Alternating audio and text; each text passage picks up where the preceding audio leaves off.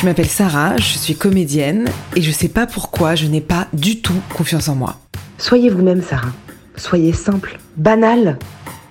Et c'est horrible parce que j'ai tellement envie de plaire aux gens. Moi, je, viens, je vois rien de dégoûtant là. Oui, mais je dois sentir un peu le vomi parce que j'ai vomi aussi tout à l'heure.